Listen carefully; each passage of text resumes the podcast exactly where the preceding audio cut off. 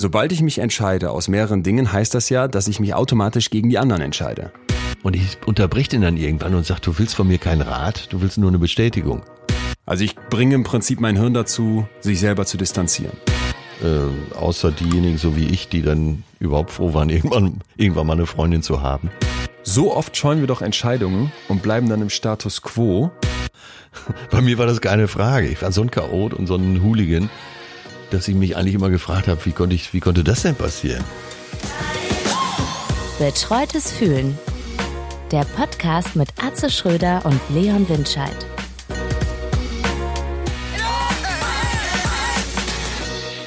Guten Morgen, Leon. Hallo, hallo, wie geht's? Ist ja ganz gut. Direkt die Frage, die sich alle im Moment stellen, ist dir es warm genug? Es ist, ich sitze hier so brütend und habe, da ich mit meinem Hinterhoffenster auf ein Altenheim gucke, wo jeden äh, Donnerstag ist heute eine Schlagerparade stattfindet. Also da kommt ein Sänger, der überhaupt nicht singen kann und singt von Club 3 über DJ Ötzi und wen es da sonst so gibt, Schlagersongs. Also du bist in Berlin. Tierisch laut, genau, und hab hier deswegen alles verrammeln müssen und noch zusätzlich alle Vorhänge zu und es ist so warm. ja. Aber sonst äh, gut, wie ist ja bei dir? Kalt? Sitzt du in der Kühltruhe oder? Äh, hier geht's. In Hamburg geht ja immer so eine leichte Brise und wenn man dann äh, ein Lüftungskonzept hat, Oh. so wie ich, und äh, in diesem Konzept dann noch militant genau ist, dann haut's auch hin. Ich habe Bilder gesehen, wie du, glaube ich, im Büro äh, bei 45 Grad gefühlt saßt. Oder war das auch in Berlin? Nee, war in meinem Büro hier in Berlin. Ach so. Äh, man denkt ja immer mal über eine Klimaanlage nach, oder? Ja, gab schon Momente. Wir haben das bei uns im Büro in Münster schon versucht mit solchen Amazon-Geräten. Totaler Schrott, liebe Leute, macht Die das Amazon- nicht. Also für so für 129 Euro, weißt du, so ein weißer Kasten. Du denkst, ah, jetzt machst du hier mal eben so ein 60 Quadratmeter Fläche kalt. Ja, ja. genau. Ich habe die Werbung äh, von diesem Kasten auch gekriegt. Also, äh, jetzt kommt Erfahrung zum Tragen. Bitte. Aus langer, langer Erfahrung weiß ich, gerade im Büro, man überlegt sich das teilweise zehn Jahre lang und probiert diese ganzen Geräte. Irgendwann hat man auch 2000 Euro ausgegeben. Geh jetzt einfach hin, gerade jetzt nach der großen Hitzewelle, wenn alle Monteure und so wieder Zeit haben, kauf eine Klimaanlage fürs Büro. In zehn Jahren kauft ihr die eh. Äh, Also man kann sie auch jetzt kaufen und die halten lange. So eine Klimaanlage hält 30 Jahre. Okay, danke. Ich habe ja noch den Klimaaspekt im Hintergedanken äh, und mein dann, ja, lass mal die Vorhänge dunkler machen und das Lüftungskonzept mit offenen Fenstern irgendwie gestalten, aber du meinst, hat keinen Sinn.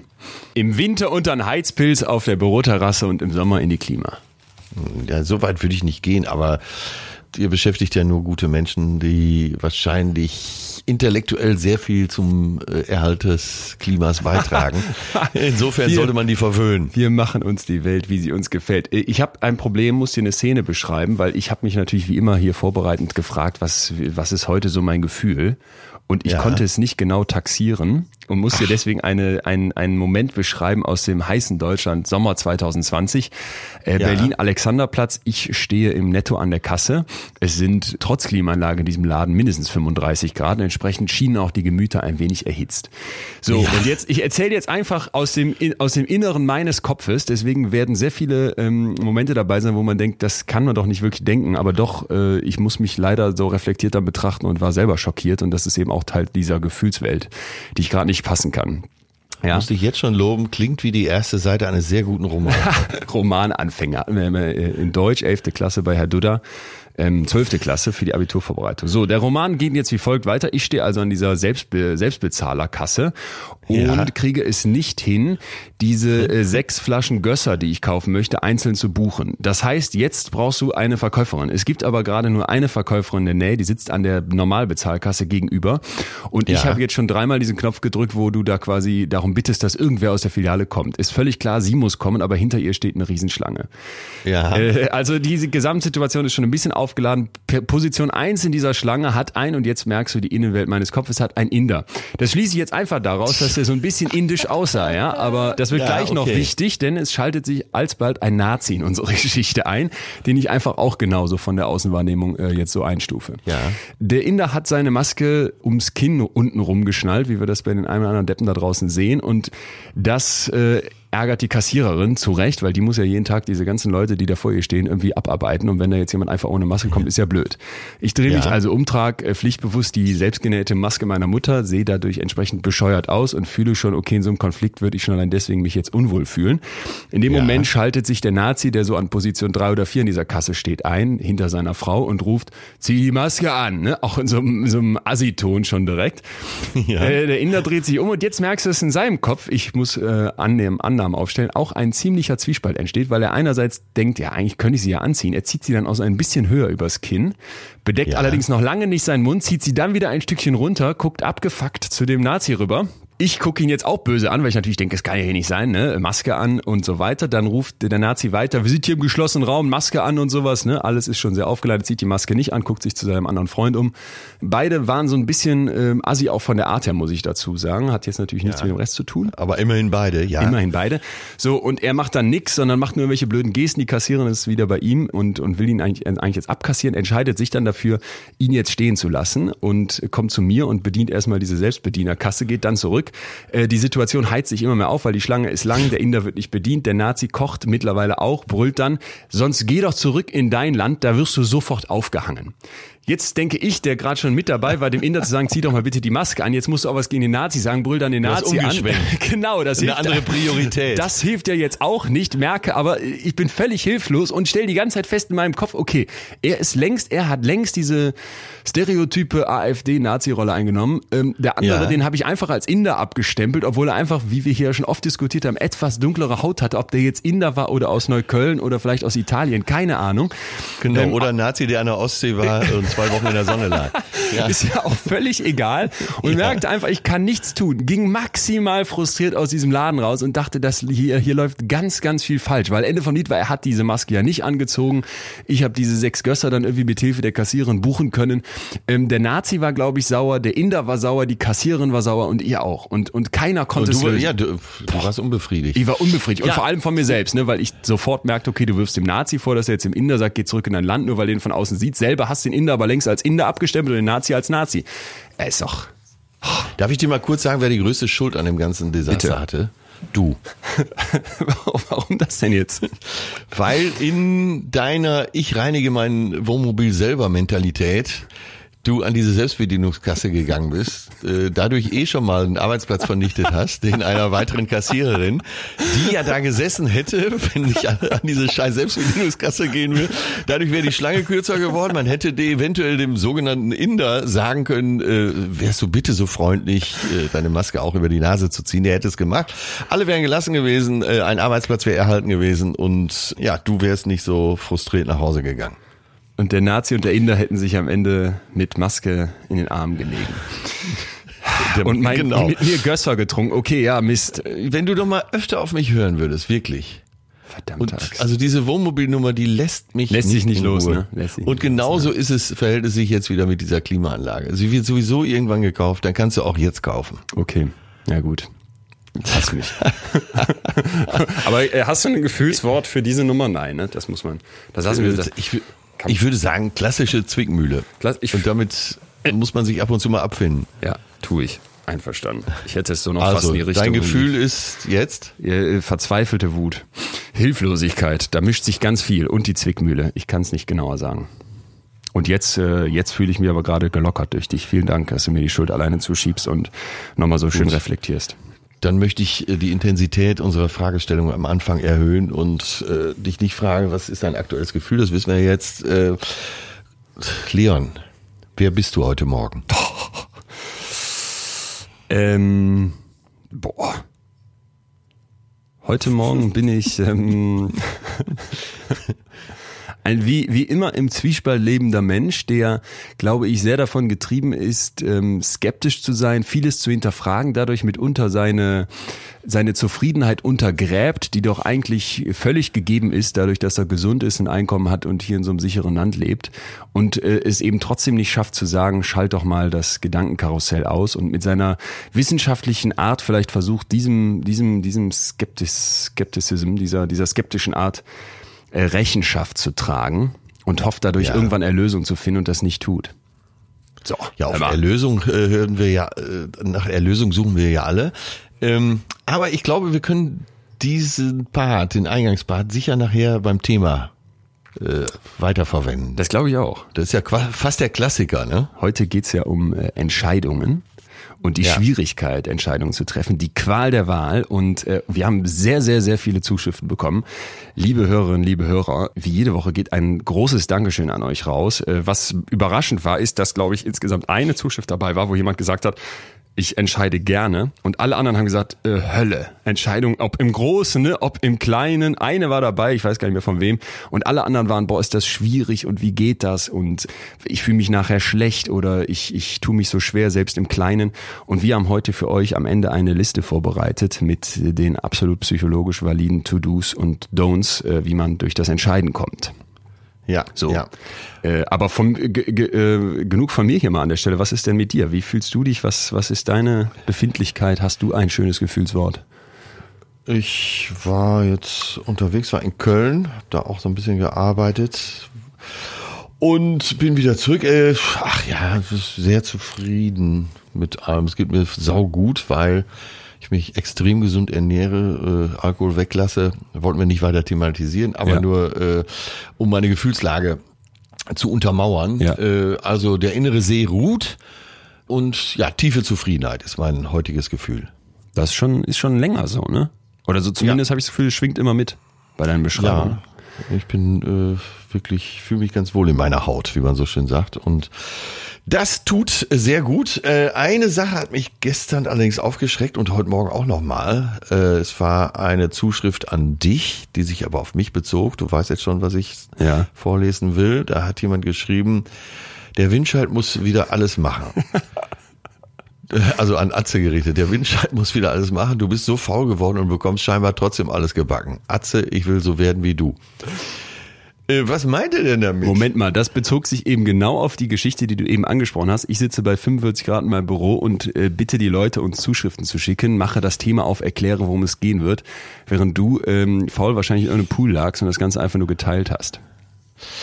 Und dass du dafür auch noch Respekt bekommst, das war das, was mich so, was, was mir in dieser Nachricht... was hier den Wahnsinn treibt. Der oder das Dalai Lama würde jetzt sagen, äh, Ruhe bewahren, mal ein paar Meter vom Wald weggehen, damit man ihn überhaupt sieht. Ne? ja, und äh, also ich liege ja gar nicht faul rum. Ich mache mir schon äh, Arbeit und zu allem meine Gedanken und schreibe Sachen auf und äh, telefoniere mit Leuten. Bin im Moment in zig verschiedenen Podcasts. Äh, wie gesagt, war auch in Köln. Bin jetzt eigentlich jede Woche mal, wenigstens einmal unterwegs. Also ich bin schon recht rührig, aber hab, ja klar, bin ein paar Takte älter als du gelernt, dass man jetzt auch nicht unbedingt rennen muss, um ans Ziel zu kommen. Wie ist es denn äh, jetzt so gerade mit der doch ja lange fortlaufenden Corona-Pandemie, anhaltende Pandemie und deinen, deinen eingeschränkten Berufsmöglichkeiten? Also was fehlt dir gerade am meisten? Äh, was mir jetzt wirklich langsam fehlt, ist äh, die Bühne. Ja. Auf der Bühne zu stehen, ja. in so ein Publikum zu schauen, ganz egal wie groß. Eventuell steht so ja die Frühjahrs, Frühjahrstour auf der Kippe. Ja.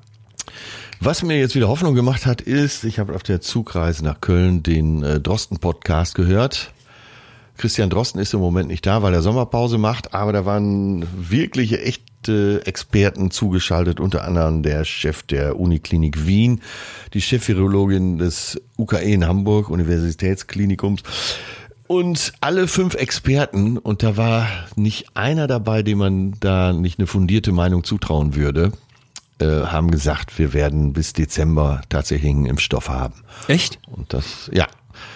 Äh, ich werde dir nachher nochmal einen Link rüberschicken. Vielleicht kann ich den auch nochmal äh, posten. Ja, bitte. Äh, ist wirklich gut. Das ist Folge 52 vom äh, Drosten, NDR Drosten Podcast. Packen wir hier für Absolut. euch in die Podcast-Description. Können alle mal reinhören. Äh, super, ja super interessant. Ja. Wer selber hören will, Coronavirus Update von NDR Info.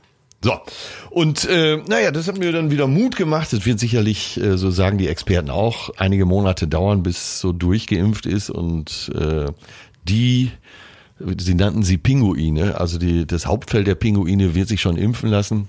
Und die, äh, sagen wir mal, etwas schrägen Pinguine links und rechts, da kann man vielleicht noch den einen oder anderen mitziehen, die anderen fallen über die Eiskante runter. Aber das können wir dann auch nicht ändern. Aber Moment, Moment, das haben die so, das war deren Metapher? Äh, ja, es war eine Medizinethikerin auch im, in der oh, Runde. Interessant. und die brachte das Bild der Pinguine, wo du mit Kapuzineräffchen kommst, da kam Ja. sie eben mit Pinguinen, äh, da geht's um, äh, wohin geht der Mainstream äh, ne, und wohin gehen die absoluten Individualisten und das Bild, gefiel mir gut, das Bild der Pinguine. Das gefällt mir auch gut. Äh, naja, und man ist eben der Meinung, dass es einen geprüften, muss man ja jetzt dazu sagen, wo aus Russland äh, ein ziemlich heißer Stoff angeboten wird. Äh, ein, es, es wird einen geprüften Impfstoff geben. So, und jetzt kommt, jetzt, ah, das passt sogar. Äh, und zwar der Professor Doktor, ich komme nicht auf den Namen, der Chef der Uniklinik Wien, sorgte dann irgendwann in seinem äh, wienerischen, äh, charmanten Idiom, äh, schauens, also es ging drum die drei Testphasen, die man braucht für einen Impfstoff. Die Ja, ich wollte sagen, das kommt Testphase- mir jetzt sehr kurz vor bis Dezember. Wie kriegen die das Ja, so die, zusammengestaucht? Äh, dann, dann nahm, äh, darauf nahm er auch Bezug. Und zwar die erste Testphase, da geht es ja drum, ist es überhaupt äh, verträglich. Da geht es ja noch gar nicht um Wirkung und Langzeitwirkung. So, dann gibt es eine zweite Testphase. In der dritten geht's äh, so richtig um die Wirkung. So, und diese Testphasen, äh, die sind immer unterbrochen von äh, weißen Phasen, nennt man das, glaube ich äh, in denen nochmal aufgeschrieben wird, in denen nochmal nachgedacht wird, in denen nochmal, äh, äh, wo man sich Zeit gibt, über das Testergebnis nachzudenken. Und das sorgte der Professor aus Wien, sagte, sei mal, sei mal mal ganz ehrlich, wir alle könnten effektiver arbeiten. Und so geht's bei den Testreihen auch. Zwischen den Testreihen gibt es weiße Phasen. Äh, Das können wir auch zusammenziehen. Wir können am Ende der ersten Phase können wir gleich mit der zweiten Phase beginnen und mit der dritten. Und da hat er beschrieben, wie eben in so einer Notfallsituation, wie wir sie jetzt haben, ähm, man das Ganze auch etwas komprimieren kann. Okay. Ja. Und äh, auch dir nochmal gesagt, wir können alle etwas effektiver arbeiten. Ähm, ja. Und das macht mir Mut fürs nächste Jahr. Mir auch. Ich bin, also mir hat auch letztens noch mal ein Kumpel gesagt, wir, sa wir saßen zusammen am, im Gleis Dreieckspark hier in Berlin und Ja. der meinte, ey, die Menschheit, die schafft Sachen, das schaffen wir auch. Wir glauben an das Gute und ich würde dich gerne zum Start unseres heutigen Themas Entscheidungen äh, auf eine mentale Karibikreise mitnehmen.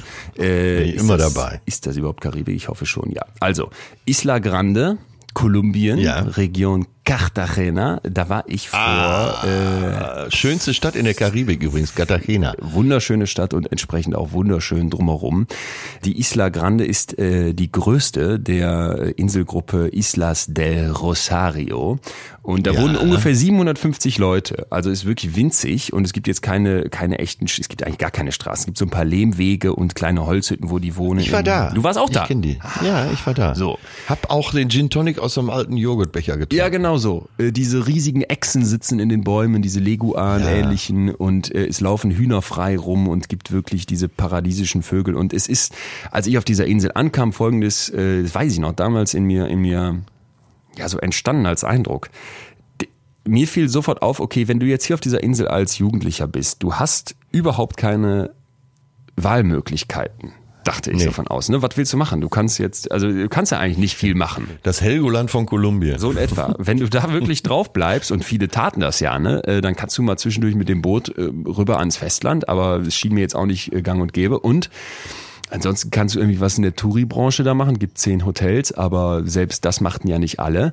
Und mein Eindruck Ja. war, okay, in diesem kleinen Kosmos jetzt hier auf dieser Insel hast du überhaupt keine Wahlmöglichkeiten. Und dann dachte ich, so schön das hier ist in diesem Paradies, das ist doch eine ziemliche ähm, Einschränkung der Freiheit. Also ein Mangel Ja. an Freiheit, weil ich nicht entscheiden kann. Und Ja, offensichtlich. Und äh, wenn du auf dem Festland bist, hast du nicht deutlich mehr Freiheit. genau das. Also das war auch wirklich so, dass ich äh, in dem Moment dachte, ja, das ist jetzt hier dein erster Eindruck. Ja. Die haben keine Wahlmöglichkeiten. Und dann erinnerte ich mich aber so an diese, ja, es war wirklich damals wie so ein, wie so ein, wie so ein Blitz im Kopf, so ein bisschen fast, äh, pff, an diese ganzen Wahlmöglichkeiten, vor denen ich stehe in diesem Leben, wo, wo irgendwie mit Reisen, ne, in fremde Länder und mit Studium und was studierst du denn und vorher, wo, was willst du denn für Kurse im Abitur wählen und worauf hast du denn Lust, ne, und, und was willst du denn für eine Firma machen und was soll die Firma machen und in welcher Stadt willst du das alles machen? Dass diese Menge an Auswahlmöglichkeiten in unserer Gesellschaft immer gleichgesetzt wird mit Freiheit. Also Freiheit heißt Auswahl. Oder? So ist ja unser Ansatz, Ja. oder?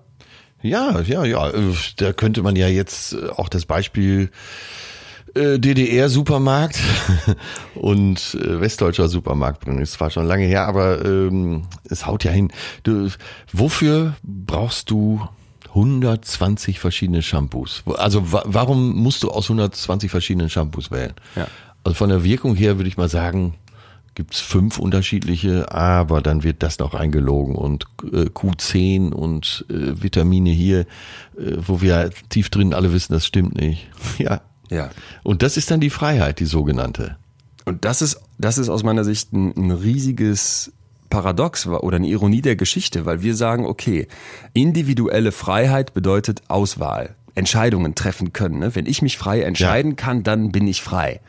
Und Freiheit ja. ist das größte Gut, ne? Es steht in der Verfassung, ja. das ist uns, ist, wird uns mit der Muttermilch mitgegeben. Und in dem Moment, wo wir das eben mit entscheiden können und Auswahlmöglichkeiten gleichsetzen, könnte man jetzt meinen, je mehr Auswahlmöglichkeiten, je mehr Entscheidungen wir treffen können, desto freier fühlen wir uns, desto besser fühlen wir uns. Und das ist passiert aber eben nicht wir sind nicht glücklicher, wenn wir extrem viele Entscheidungen treffen können. Und das könnte man jetzt im ersten Moment sagen, ja, das sagst du so leicht, ne? weil du musst nicht in der DDR wohnen und du musst nicht auf, auf einer Insel wohnen oder vielleicht sogar in einem Krisengebiet, wo du überhaupt keine äh, Wahlmöglichkeit oder, ja, wollte ich gerade sagen, oder sagen wir mal Syrien. Ja, sagen wir mal Syrien. Der Punkt ist aber dabei nicht jetzt zu sagen, ähm, dass man, dass man die Probleme dort kleinreden möchte. Darum geht's überhaupt, mir überhaupt nicht, sondern im Gegenteil, die würde ich vollkommen anerkennen. Mhm. Es geht mir darum zu sagen, ja, andersrum zu behaupten, Wahlmöglichkeiten zu haben, macht glücklich, ist ist der Trugschluss. Freiheit macht glücklich, natürlich. Freiheit bedeutet aber zum Beispiel nicht unbedingt nur Wahlmöglichkeiten zu haben, sondern zum Beispiel auch zufrieden zu sein, nicht gestresst zu sein, nicht durch Krankheit, nicht durch ähm, eine depressive ja, Lethargie gefangen zu sein. Ne? Das bedeutet ja auch alles ja. Freiheit und eben nicht nur Wahlmöglichkeit. Ja, ja, echt gutes Beispiel. Ja, vor allen Dingen, äh, Wahlmöglichkeit beinhaltet ja auch immer eine Verantwortung. Auch genau. für dich selbst oder gerade für ja. dich selbst.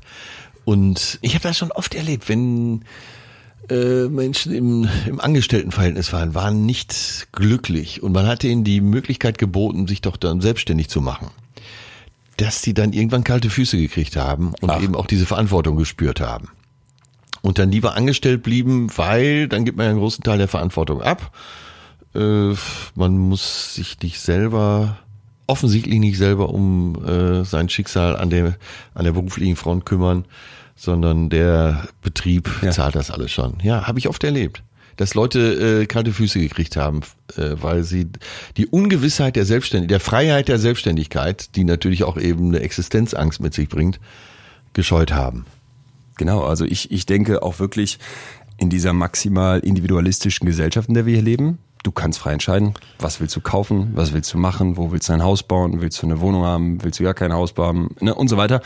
Da ist natürlich die Verantwortung maximal bei mir. Sobald ich entscheiden kann, genau. bin ich auch ja. nachher schuld. Ne? Wenn jetzt irgendwie eine Katastrophe passiert und mein Haus ist kaputt, ja gut, dann war es halt der Tornado schuld. Kann ich nichts für. Wenn ich ein Haus in der Stadt kaufe und dann äh, kommt eine Immobilienblase und das ganze Platz und ich habe tierisch viel Geld verloren, ja, war es meine Schuld. Ja. Und ja. das ist, glaube ich, etwas, was äh, das Entscheiden so unglaublich schwierig macht, dass man mit einer Entscheidung Verantwortung übernimmt. Ja, und ich bin jetzt darauf gestoßen, als ich mich mit diesem Thema beschäftigt habe, dass offensichtlich, das sind jetzt keine äh, belastbaren Zahlen, aber offensichtlich doch die Leute, die gerne Entscheidungen treffen, mhm. oft erfolgreicher sind als die, die keine Entscheidung treffen.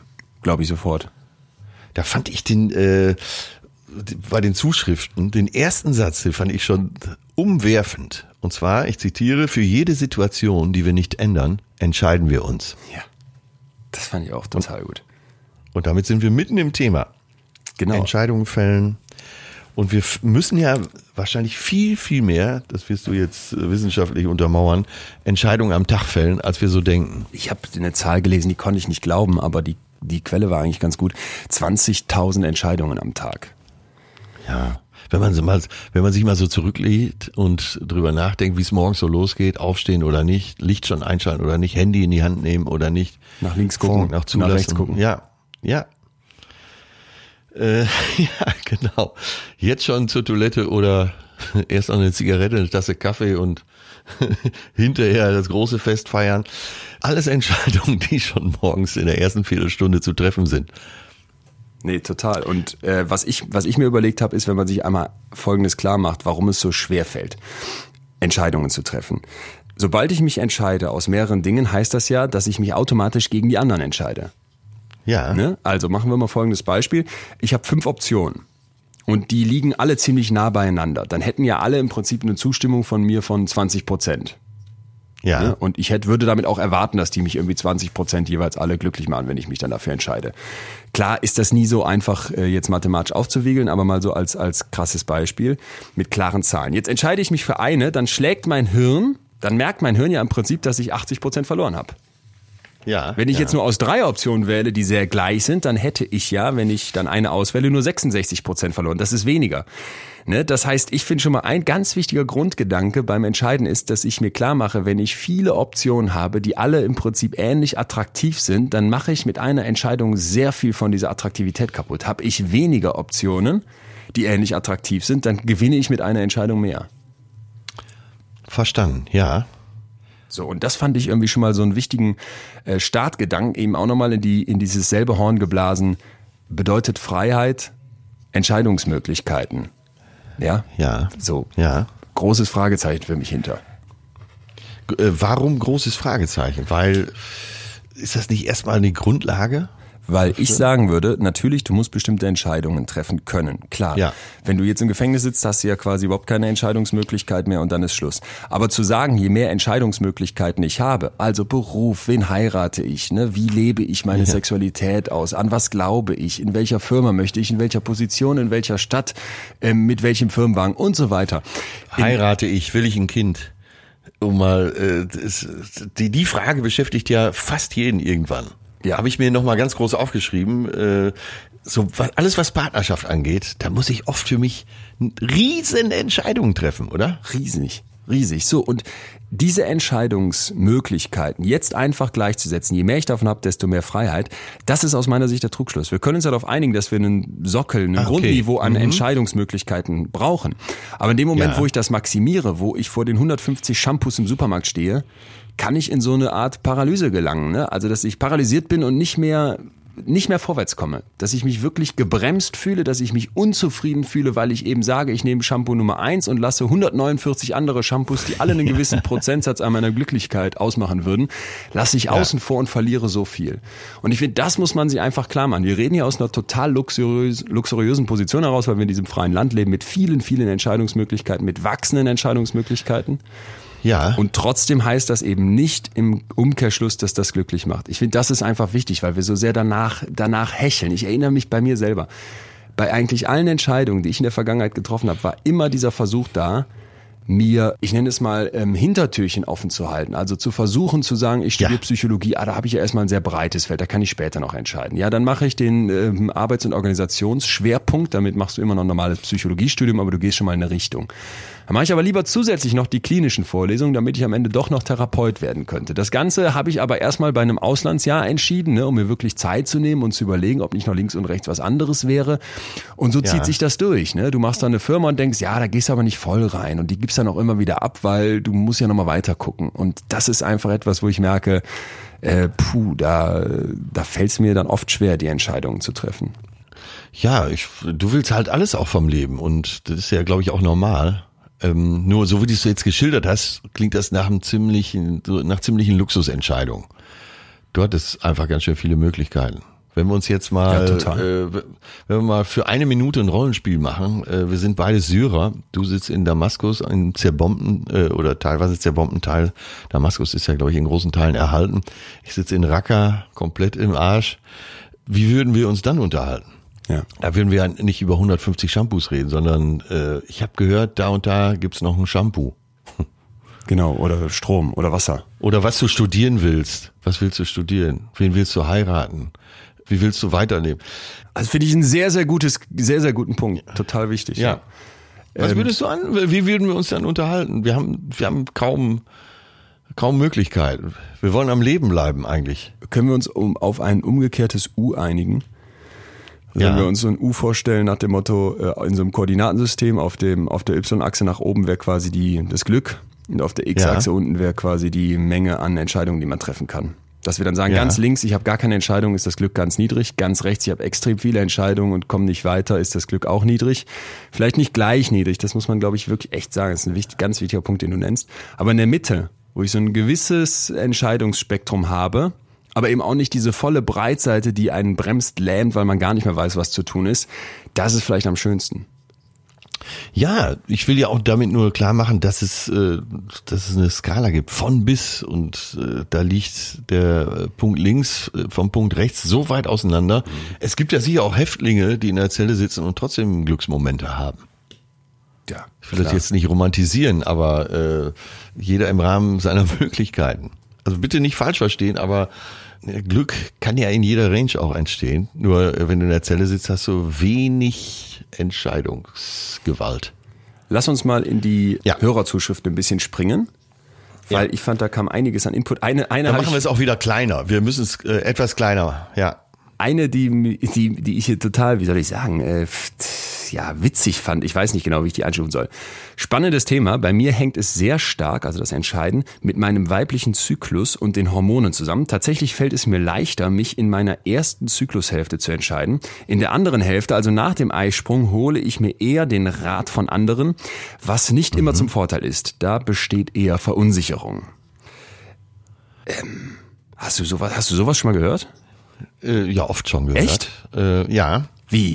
Ja, das eben, gerade bei Frauen, äh, die sind dann doch sehr hormonabhängig, weil der weibliche Organismus mit seinen Möglichkeiten, auch ein Kind zu gebären, doch äh, wahrscheinlich größere Hormonsprünge hat, ja. als das beim Mann der Fall ist. Eben der Monatszyklus, äh, was gäbe es typischeres.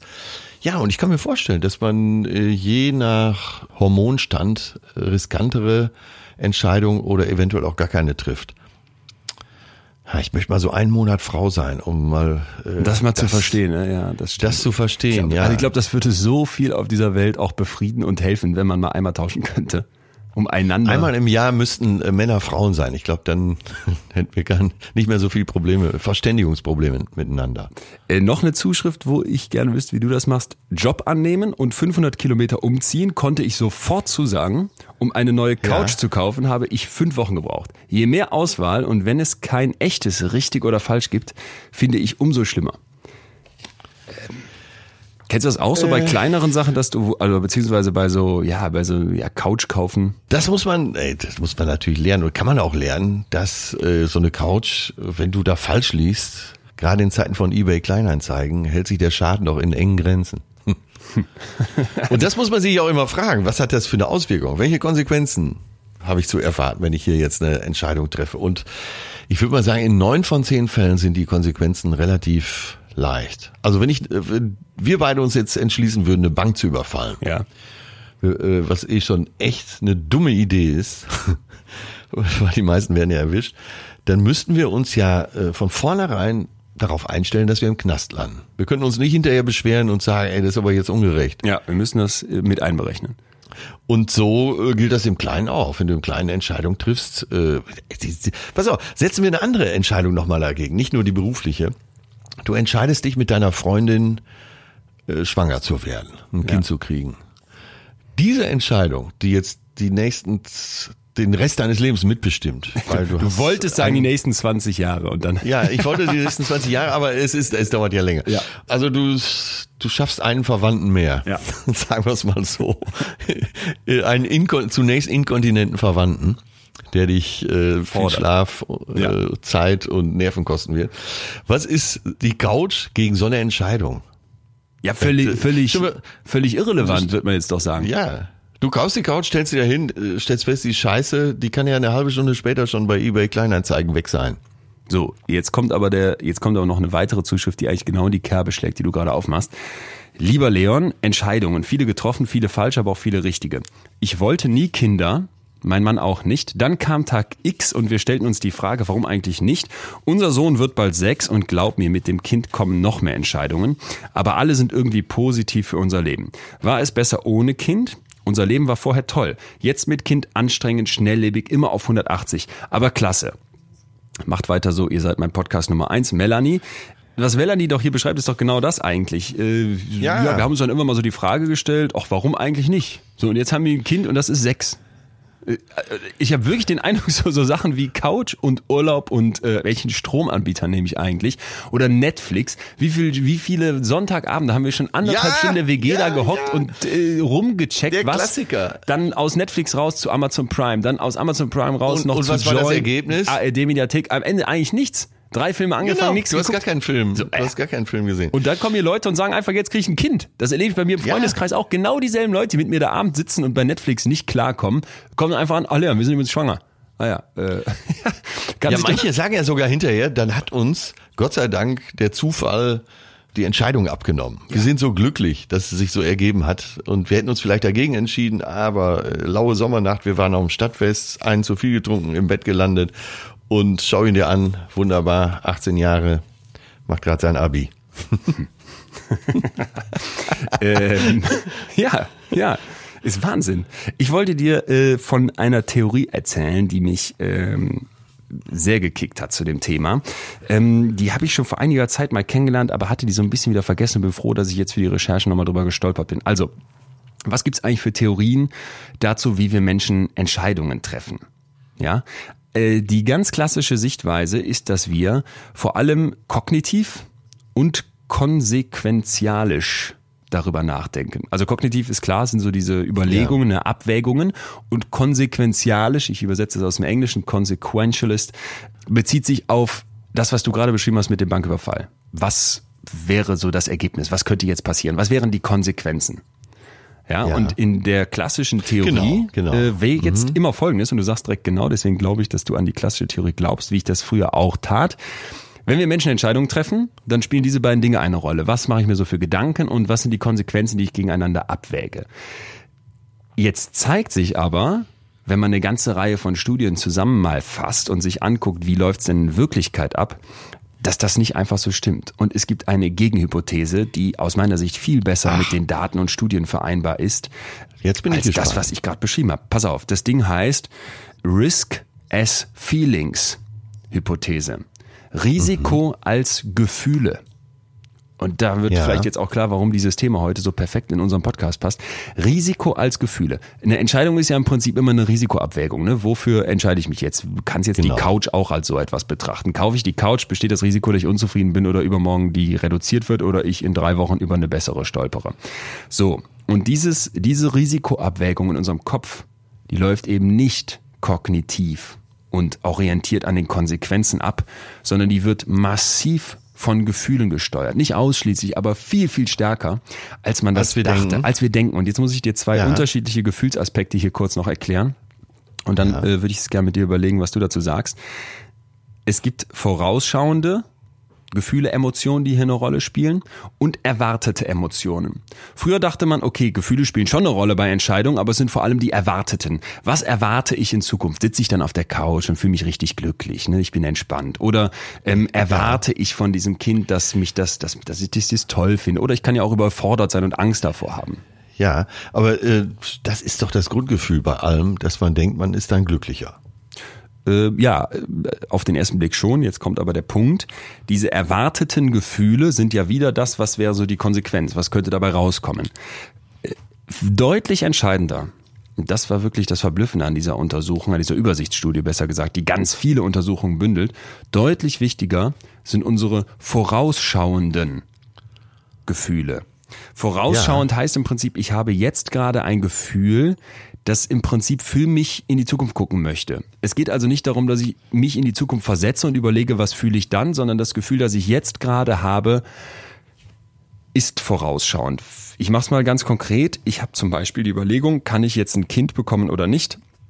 Dann spielt ja wahrscheinlich äh, neben diesen vorgestellten Glücksmomenten und ne, den, den Überforderungen, die ich mir so alle als Gefühle vorstellen kann, die ich erwarten würde, eben in dem Moment selbst auch diese vorausschauende Emotion eine Rolle. Nämlich zum Beispiel, habe ich Ängste davor? Habe ich jetzt in dem Moment, wo ich eine Entscheidung fällen muss, bestimmte Ängste? Habe ich zum Beispiel jetzt in dem Moment, wo ich bestimmte Entscheidungen fällen muss, eine bestimmte Grundstimmung, weil ich irgendwie fröhlich bin? Dann entscheide ich anders, als wenn ich gerade in Angst versetzt wurde. Bin ich Ja. vielleicht gerade jemand, der sagt, na, da habe ich so eine Scheu, die ich spüre. Also das, was ich in dem Moment selber spüre, ist viel, viel wichtiger als das, was ich mir als Konsequenzen vorstellen kann. Und das fand ich erstmal krass, weil ich glaube, wir uns dabei ja, klar machen ja. müssen, wie, welche Rolle vielleicht sowas wie der, der weibliche Zyklus äh, dann bekommt, weil der hat natürlich einen Einfluss darauf, wie ich mich gerade in dem Moment fühle. Und der hat erstmal wahrscheinlich wenig damit zu tun, ob ich da eine Pro- und Kontraliste im Kopf mache oder irgendwie kognitiv darauf rumkaue oder ob ich mir wirklich vorstelle, was wären die Emotionen Ja, in der Zukunft. aber ist das dann nicht so eine gefühlte Zukunft? Ja, natürlich. Also die Also und gefühlte Konsequenz? äh, ja, natürlich, einerseits schon, andererseits habe ich ja dieses Gefühl in dem Moment selber. Ja. Also ich fühle Ja. in dem Moment, in dem ich eine Entscheidung treffe oder in dem ich kurz davor stehe, ja bestimmte Dinge. Und diese Gefühle sind entscheidend und nicht so sehr das, was ich mir vorstelle oder die Gefühle, die ich erwarte. ja. Wird's jetzt, äh, wird's jetzt klar, was ich meine? Ja, wird, wird okay. jetzt klar. Hm, sonst würde niemand, äh, äh, ja. Und das spielt eh eine große Rolle. Zum Beispiel würde sonst niemand ein Boot kaufen. Ja, genau sowas, genau. du, so jetzt, äh, du hattest, du hast doch mal, ich weiß doch aus, aus internen Kreisen, Ja. dass du mal Boot hattest. Über zehn hast. Jahre, ja. Ja. Und äh, ja, das war so. Beim Kauf habe ich mir vorgest äh, auch unterschwellig vorgestellt, wie glücklich ich auf diesem Boot bin und sein werde. Und es war auch so. Nur als der Verstand wieder einsetzte nach zehn Jahren, habe ich mal einen Taschenrechner bemüht und dann war mein Glück auch schnell dahin. So, und der Punkt ist jetzt, dass die Überlegung ist, das, was du jetzt gerade beschreibst, dass du da sitzt und dir ausmalst, wie glücklich du bist auf diesem Boot, das ist nicht das, was du wirklich fühlst in dem Moment, sondern du fühlst dich in diesem Moment schon glücklich. Ja, Ja? ja. und das ist verstanden. dann das, wo du dann plötzlich meinst, oh, das ist eine gute Entscheidung. Nennen wir es das Bootsbeispiel. Es kommt jetzt zu den Kapuzineräffchen und den Pinguinen kommen noch Boote hinzu. Wir machen alles, wir machen alles ab jetzt an diesen drei Dingen fest. Äh, ich weiß nicht, wie ich in den, Und, und bei allen dreien muss äh, das muss ein Go bei rauskommen, ne? Genau das. Ich weiß nicht, wie ich das, äh, diese eines dieser drei Dinge in das nächste äh, Beispiel dazu einbringen kann, aber das muss ich dir unbedingt erzählen. Der Neurologe Antonio Damasio, der übrigens, das ist so eine Art Gott, dessen Bücher bitte dringend mal reingucken. Nicht ganz äh, leichte Kost, sage ich, aber trotzdem Hammer. Der hatte einen Ja. Patienten und den nennt er Elliot. Und dieser Elliot war ziemlich schlau, erfolgreicher Businessman, äh, glücklich, verheiratet und so weiter. Leider finden dann die Doktoren irgendwann in seinem Hirn einen Tumor. Und der muss weg. Ja. Das heißt, der lässt sich einer neurologischen ne, Operation unterziehen und verliert dabei einen Teil seines Hirns. Und zwar im orbitofrontalen Kortex. Und dieser Teil verbindet also den Frontallappen, den wir hier schon kennengelernt haben als CEO vom Hirn, so dieser rationale Ja. Teil. Ne? Wir vereinfachen immer, das ist klar. Der verbindet diesen Teil, den CEO, den rationalen, mit den Gefühlen, mit den Emotionen. Ja. Was passiert jetzt mit diesem Elliot? Der wird zu so einer Art Mr. Spock, also ne, unfähig wirklich zu fühlen, wenn man so möchte. Ein Roboter. Eine Art Roboter. So, und jetzt könnte man ja annehmen, aha, wenn der seine Gefühle ausblendet, dann wird er ja ein komplett rationaler Entscheider. Und müsste eigentlich Ja, ne, ja, alle diese ja. Gefühle ausblenden und sagen, ach so ein blödes Boot, das kaufe ich mir gar nicht, weil ich weiß genau, in zehn Jahren sitze ich da und rechne mir mal aus, dass ich dafür weiß ich nicht, wie viele Fünf-Sterne-Urlaube hätte machen können und wahrscheinlich auch öfter ein Boot hätte mieten können, als ich hier bezahlt habe. Ja. Was ja. passiert aber? Nachdem der seine Emotionen verloren hat, bleibt der IQ, bleibt übrigens gleich hoch, ne? also wird danach nochmal gemessen, er Ja. bleibt immer noch so schlau. Rational und schlau ist der. Ist der aber völlig paralysiert und ihm fehlt komplett die Motivation, Entscheidungen zu treffen. Und nicht nur das, er trifft nicht, er trifft ineffektive Entscheidungen und er macht schlechte Entscheidungen.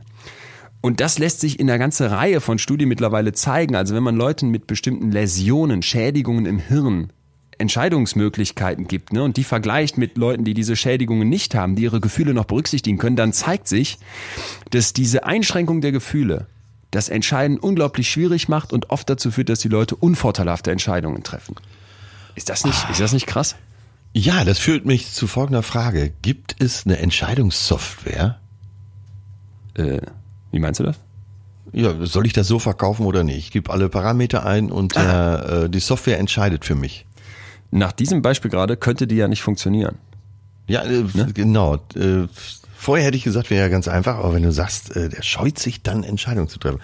Ja, bemerkenswert. Äh, ja, aber das, äh, das, da muss ich doch nachher mal googeln. Das muss es doch geben, so Software, die Entscheidungen trifft. Ja, aber was soll denn dabei rauskommen dann? Wie soll denn die Entscheidung, die Software für dich die Entscheidung treffen, du willst das Boot haben oder nicht? Weil stellen wir uns jetzt mal vor, du wärst jetzt da gesessen und hättest jetzt gesagt, das Boot kaufe ich nicht. Weil ich weiß genau, wie es hier in zehn Jahren werde ich da sitzen und bin ne, unglücklich damit und weiß ich nicht was. Ja. Und Ja. blendest diese Gefühle aus. Du wirst so Mr. Spock und sagst, mach ich nicht. Mal übertragen aufs ganze Leben, machst du dir da nicht tierisch viel kaputt. So, an dieser Stelle möchte ich mich nochmal bedanken und unseren heutigen Sponsor vorstellen. Achtung, Werbung, aber eine Werbung, hinter der wir beide sehr stehen. Es geht um die App Blinkist. Kennst du? Kenn ich. Hast du auch, ne? Hab ich. Hab ich und äh, für gut befunden, deswegen dürfen die hier auch mitmachen. Ja, Blinkist bringt die Kernaussagen von über 3000 Sachbüchern auf dein Smartphone. Äh, also quasi die Kernaussagen. So kannst du dir das Wichtigste aus dem Sachbuch in etwa 15 Minuten mal eine Minute länger, mal eine Minute weniger anhören oder auch durchlesen. Und sie haben auch die Langfassung der Bücher da, falls du mehr wissen möchtest. Dann gibt's äh, neueste Ratgeber, zeitlose Klassiker oder viel diskutierte Bestseller aus mehr als 25 Kategorien, zum Beispiel Produktivität, Psychologie wird dich sehr interessieren, Wissenschaft wird dich sehr interessieren und persönliche Entwicklung wird dich sehr interessieren. Tipps, Tricks und Lifehacks am Ende vieler Titel für deinen Alltag und Beruf. Es gibt Blinks, so nennt sich das, diese Kernaussagen, auf Deutsch und auf Englisch. Bestes Beispiel vielleicht Schnelles Denken, Langsames Denken von Kahnemann. Großartiges Buch. Wer wirklich in die Tiefe einsteigen möchte, kann sich das komplett durchlesen auf mehreren hundert Seiten. Man kann aber auch die Grundidee dieses Buches, nämlich wie zwei zentrale Hirnsysteme bei uns funktionieren, äh, wirklich in 21 Minuten bei Blinkist sich einfach anhören oder durchlesen. Und das finde ich ist durchaus legitim, mal in die Tiefe gehen zu wollen, aber manchmal sich auch einfach einen Überblick zu verschaffen, indem man sich die Kurzversion anhört. Jeden Monat kommen circa 40, 15-minütige Blinks dazu. Und für alle, die nach dem Blinks tiefer ins Thema einsteigen wollen, gibt's jetzt auch Hörbücher in voller Länge bei Blinkist. Im Moment gibt's in Zusammenarbeit mit uns eine Aktion exklusiv für Hörer unseres Podcasts. Tada! Tada! Natürlich. Und ihr erhaltet 25% Rabatt auf das Jahresabo Blinkist Premium. Ihr könnt vorher natürlich alles ausgiebig sieben Tage kostenlos testen. Auch nicht unwichtig. Also Blinkist www.blinkist.de slash fühlen. Da kommt ihr zu unserem persönlichen Rabatt. Übertragen aufs ganze Leben. Machst du dir da nicht tierisch viel kaputt? Also Ja, wenn man sich jetzt mal vorstellt, was würde man eingeben in dieses Programm? Einmal den Kaufpreis des Bootes, den Unterhalt des Bootes äh, und dann kommt natürlich die Seite, die bei ihm getrennt war vom Frontallappen, dass man einträgt, wie viel Spaß man darauf hat. Ja. Kann man das erfassen? Wahrscheinlich nicht, aber jetzt nochmal ganz kurz zurück zu der Theorie von eben. Wir haben ja gesagt, auch die Emotionen im Moment der Entscheidung sind zentral. Wie würdest du dir Ja. jetzt einer Software erklären wollen? Boah, diese Gefühle, die gerade der Gedanke daran, mich jetzt gleich für dieses Boot zu entscheiden, jetzt gerade in mir auslösen, ähm, die mache ich für dich als Software greifbar. Sachlich kannst du nahezu knicken. Äh, Gibt's ja bei so äh, bei so Immobilien äh, Firmen, die so Wohnungen verkaufen wollen oder Häuser, gibt's ja dann auch immer eine Checkliste, Pro und Contra. Da stehen dann acht Pro Sachen, ne? Ja. eigene Wohnung, äh, irgendwann mietfrei wohnen, quack, quack, quack. Und bei denen auf der Seite ist das Contra, spricht aber auch alles dafür. Ach so. ja, die, die wollen die Provision haben. Wir, wir müssen ja gleich, wenn wir unsere Tippliste hier aufmachen, wie man jetzt entscheidet, Ja. nochmal sehr praktisch werden. Und dann finde ich, klar, wir wollen ja nicht die Kognition komplett ausblenden. Wir wollen ja, jetzt Ja. nicht, dass wir völlig schwachsinnige Entscheidungen treffen, weil wir gerade ähm, im- in, Ja. in Oktoberfeststimmung denken, boah, ich unterschreibe jetzt hier noch halb angetrunkenen Kaufvertrag für ein äh, 100.000 Euro teures Ja. Boot. Und deswegen, äh, lass uns doch mal in den wirklich ganz emotionalen Bereich wieder zurückkehren. Partnerschaft. Ja. Partnerschaft und Kinderkriegen. Ja, und das, äh, vor dem, vor der Entscheidung stand ja jeder schon mal. Äh, außer diejenigen, so wie ich, die dann überhaupt froh waren, irgendwann, irgendwann mal eine Freundin zu haben. Bei mir war das keine Frage. Ich war so ein Chaot und so ein Hooligan, dass ich mich eigentlich immer gefragt habe, wie konnte ich, wie konnte das denn passieren? Okay. Das, wie viel Glück kann man haben im Leben, dass man dann plötzlich eine, so eine tolle Freundin hat. ne, und dann, äh, ich weiß noch, die, äh, die erste Zeit, das ist schon ewig her, dass ich, dass ich nach Hause kam vom Job und erstmal so ein Stockwerk höher gerannt bin, um zu gucken, ob meine Perle da noch liegt. Ich konnte mir nicht vorstellen. Aber okay, das führt jetzt auch schon sehr weit, aber äh, das betrifft jeden normalerweise, dass du dich fragst, hast du den richtigen Partner? Ja. Ziehen wir zusammen? Das ist ja die nächste große Frage dann irgendwann. Wollen wir, wollen wir heiraten? Wollen wir uns für ewig aneinander? Ja, wenn aus dem Nein oder Ja oder vielleicht ein klares Ja wird, so dann äh, hat man vielleicht eine gemeinsame Wohnung und keine Partnerschaft ist zu 100 Prozent perfekt. Das gibt's glaube ich weltweit nicht. Das kann nicht sein, dass, äh, dass man so matcht miteinander. Äh, Also es gibt immer irgendwas, was weiß ich, schmatzt zu laut, kämmt sich den Scheitel zur falschen Seite, macht die Zahnpastatube nicht zu. Aber ansonsten ein toller Typ oder tolles Mädchen. Dafür müssen sich jetzt alle angesprochen fühlen. Das hat, fragt sich jeder. Soll ich überhaupt eine Freundin haben? Ja. Soll ich überhaupt einen Freund haben? Bleibe ich Single? Äh, Und dann natürlich die ganz große Entscheidung, äh, kriege ich ein Kind? Und das sind Alltagsentscheidungen und trotzdem sind sie ja so elementar. Das ist ja Wahnsinn. Dagegen verblassen fast alle anderen Entscheidungen und scheißt dann auf so eine Bootsentscheidung. Finde ich auch. Ja, und äh, das finde ich wichtig, dass wir darüber sprechen. Äh, wie ist das, äh, was sind die wirklich, wirklich wichtigen Also Entscheidungen? fa im Leben? fallen dir denn solche Entscheidungen leicht dann? Weil ich finde auch, das sind ja wirklich wichtige Entscheidungen und da, wir hatten ja eben das Beispiel mit der Couch, wie man gesagt hat, auch 500 Kilometer wegziehen. Das mache ich sofort. Aber bei der Couch tue ich mich schwer. Kommst du mit so großen Entscheidungen gut klar? Mit so wichtigen Entscheidungen? Äh, ach, ja, da frage ich mich natürlich jetzt seit gestern, seitdem ich mich mit dem Thema beschäftige. Ich glaube schon. Ich glaube, ein großer Teil meines beruflichen Erfolges, damit meine ich jetzt nicht nur die Komikerseite, ist einfach, äh, dass ich irgendwann gesagt habe, so, und so wird's jetzt gemacht und das ist die Linie. Und wer sich nicht entscheidet, hat sich mit dem Schlechteren vielleicht schon abgefunden. Das ist, äh, ja, das gefällt mir leicht. Entscheidungen fallen mir leicht. Ja, Okay. Ich erlebe da so ein bisschen ähm, das zweigeteilt. Beim beruflichen merke ich auch, also einfach weil ich aus der Erfahrung gelernt habe, würde ich fast sagen, wenn du vor einem Team stehst und du wirkst unentschieden, das, das schafft eine Unsicherheit, weil es ist ja dann gerade auch ein Moment, wo irgendwas unklar ist. Das kann katastrophale Auswirkungen haben. Deswegen habe ich schon oft gemerkt, wenn ich jetzt einfach eine von beiden oder von den drei Entscheidungen vorgebe und sage, das ist die Entscheidung und so machen wir das, ne? nach dem Motto, der Ja. Kapitän sagt, wir segeln jetzt in eine Richtung und dann geht das Schiff nicht unter, dass das echt hilft. Und deswegen würde ich sagen, in diesem beruflichen Kontext einfach aus der Erfahrung gelernt, ja, kann ich gut entscheiden. Im Privaten also wie wirklich wie beim Studium äh, mache ich das, nee, halte ich mir noch alle Optionen offen in in anderen in allen Punkten, wo man sich irgendwie festlegen müsste, wie ich denke auch manchmal dieses Wohnen in Münster und in Berlin, dass das auch dazu Ja. gehört. Ich kann mich nicht wirklich festlegen, weil ich jetzt das Gefühl hätte, wenn ich jetzt nur in Münster wohnen würde, würde ich das andere aufgeben und umgekehrt. Und meine Mutter meinte Ja. mal, du bist immer auf der Reise, du bist immer du bist Ja. nicht jemand, der ankommt. Und da Deine denke ich ist schlau, manchmal, die kennt dich natürlich genau. kennt mich äh, leider ja, sehr du bist genau. ein Suchender. Ein Suchender. Und da weiß ich nicht genau, Ja. ob da dann große Entscheidungen gut zu, gut zu passen. Ja, und trotzdem fallen dir einige Entscheidungen leicht und andere eben nicht. Total. Das ist ja äh, gerade schon gesagt. Und naja, das muss uns jetzt dazu bringen, wie können wir uns Entscheidungen leichter machen? Wie können wir aufhören, zu lange zu hadern? Und auch wirklich irgendwann, gerade als du sagtest, so machen wir es jetzt, dass einer da steht, so machen wir es jetzt, allein durch den Satz verspürt man doch oft eine große Erleichterung. Ja. Wahrscheinlich auch, weil, weil einer dann die Verantwortung übernimmt. Und wenn es scheiße ist, kann man immer sagen, ja, du hast die Entscheidung getroffen. Aber das ist wichtig, dass man immer mal äh, jemanden hat und im besten Falle man selber, der sagt, so wird's jetzt gemacht. Ja. Vielleicht ist es die schlechtere Möglichkeit, aber äh, bevor wir uns äh, gar nicht wegbe- wegbewegen, Achtung, Zitat. In Zitat. Zeiten aller, in Zeiten allergrößter Not ist Mittelweg der sichere Tod.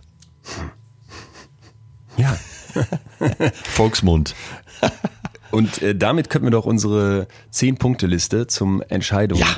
Treffen, ähm, raus aus der Qual der Wahl hier starten. Wir haben ähm, uns selber Sachen überlegt. Aus unserer Erfahrung würde ich sagen, ich habe einiges Wissenschaftliche noch dazu äh, mit im Petto und wir haben Ja. ähm, Hörertipps und das würden wir jetzt hier für euch äh, mal aufbereiten. Und ich möchte mit einem Ding anfangen, was zum Thema Bauchgefühl passt und was aus meiner Sicht sehr versöhnlich diesbezüglich ist. Und ich würde dich bitten, dir deinen Kokosnuss-Badestring anzuschnallen, dir eine Banane zu schälen und dich ganz entspannt in deiner Hängematte zurückzulehnen, denn jetzt kommt, tata, eine Rhesusaffenstudie.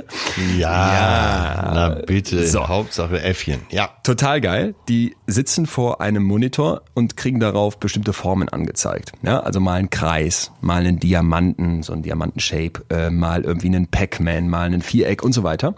Und lernen jetzt im Laufe der Zeit, dass die immer einen roten oder einen grünen Knopf drücken können. Und dann kriegen die mit unterschiedlicher Wahrscheinlichkeit eine Belohnung. Und zwar so ein kleines bisschen Zuckerwasser.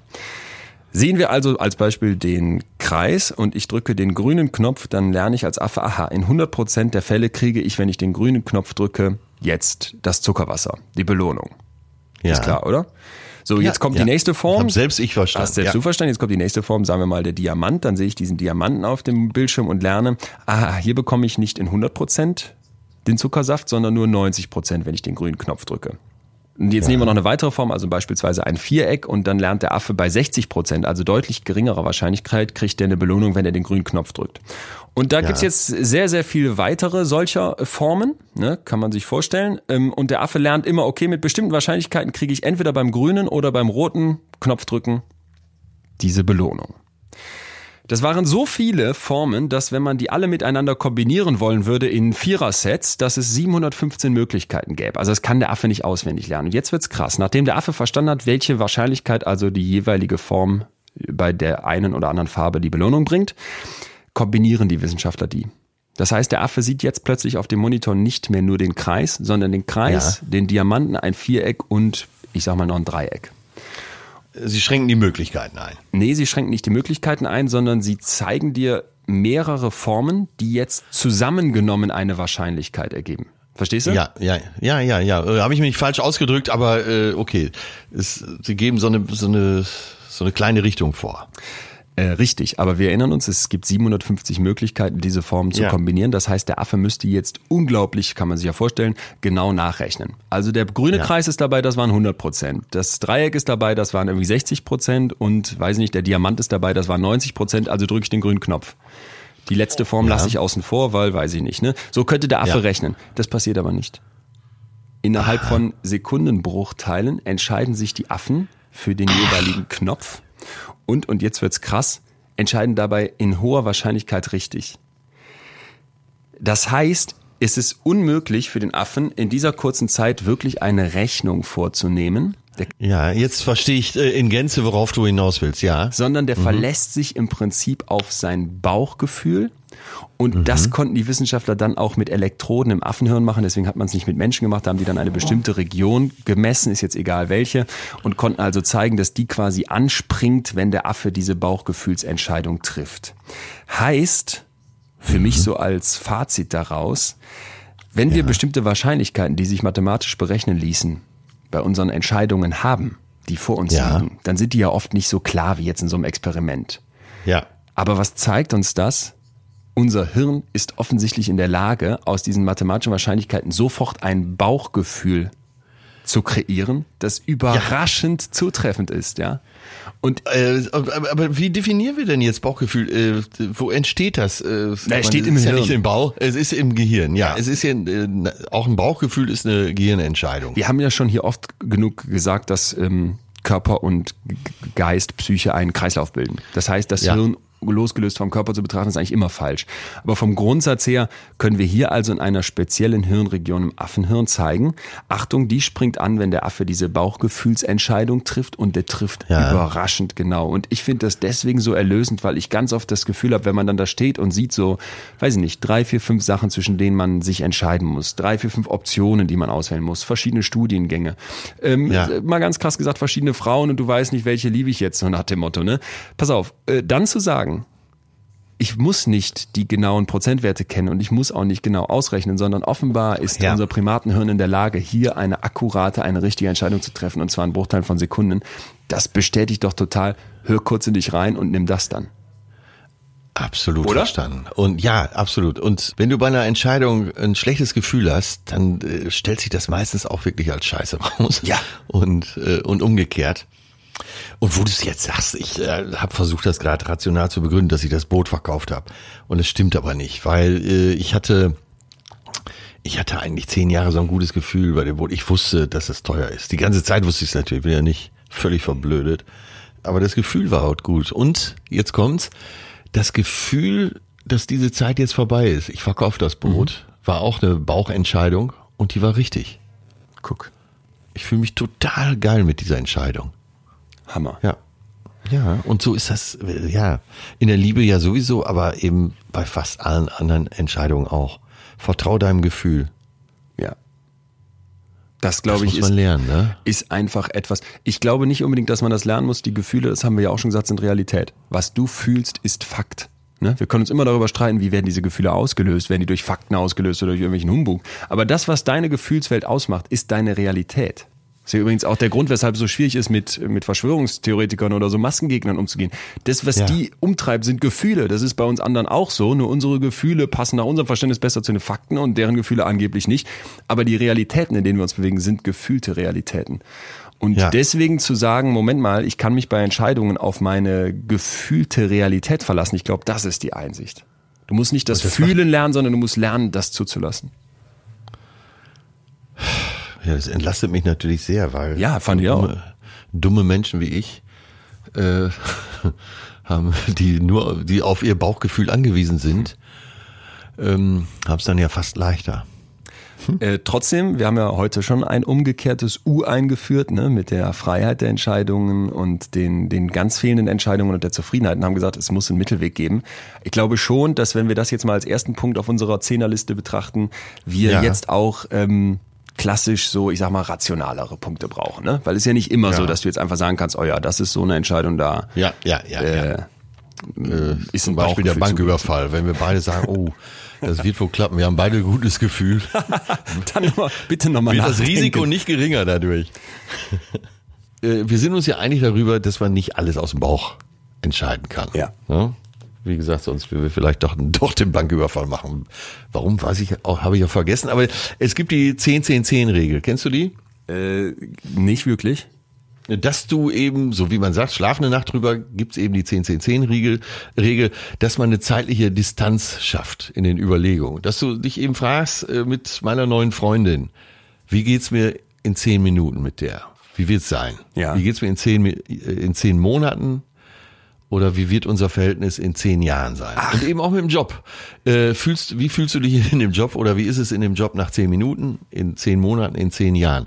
Und das hilft doch, das Ganze so etwas zu abstrahieren, finde ich. Also wenn ich jetzt eine, eine krassere Entscheidung habe, wo ich sage, vielleicht kann ich mich da nicht aufs Bauchgefühl verlassen oder es, es kommt gar kein echtes Gefühl auf, dann versuche ich mal, mich in zehn Minuten mir das Ganze vorzustellen, wenn ich mich entschieden Genau. habe, in zehn, zehn Monaten und dann in zehn Jahren.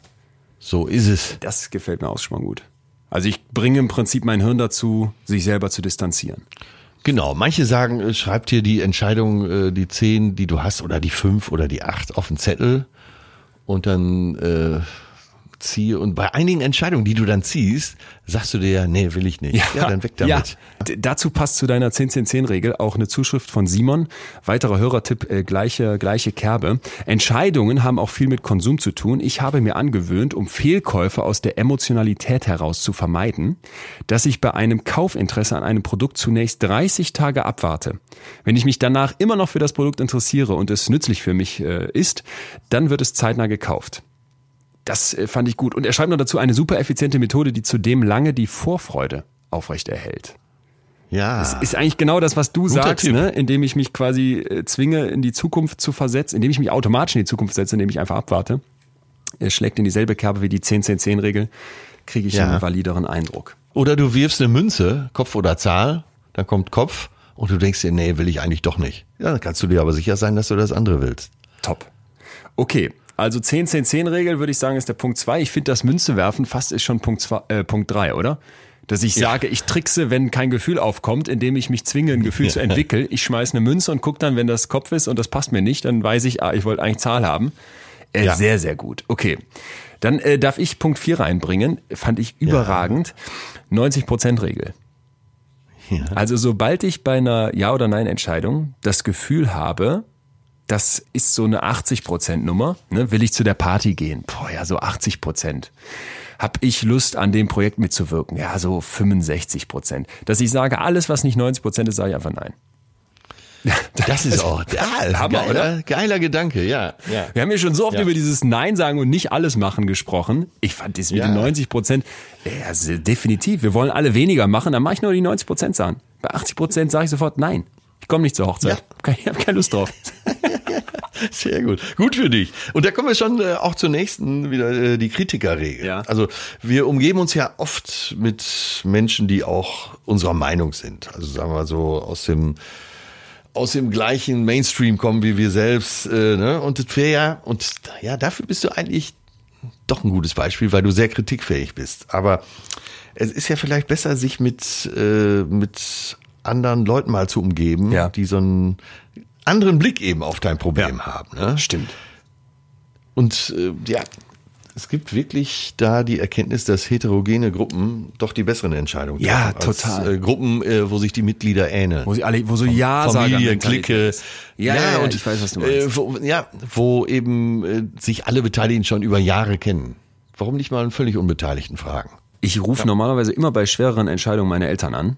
Gerne auch Ja. beide. Manchmal sprechen wir einfach zu dritt. Ja, gerade letztens noch gehabt, da war wirklich eine, eine größere Nummer, wo ich unsicher war, wie ich das machen soll. Und das haben wir ausführlich diskutiert. Und ich habe dann auch manchmal schon gedacht, ich müsste dich eigentlich auch nochmal anrufen, weil du wärst jetzt wirklich diese, du wärst jetzt nicht in unserer homogenen Gruppe. Aber meine Ja. Eltern sind für mich dann immer wirklich so, die sind auch kritisch und die Ja. äh, reflektieren das total. Also sich mit Kritikern zu umgeben, das finde ich überragend. Ganz, ganz wichtig.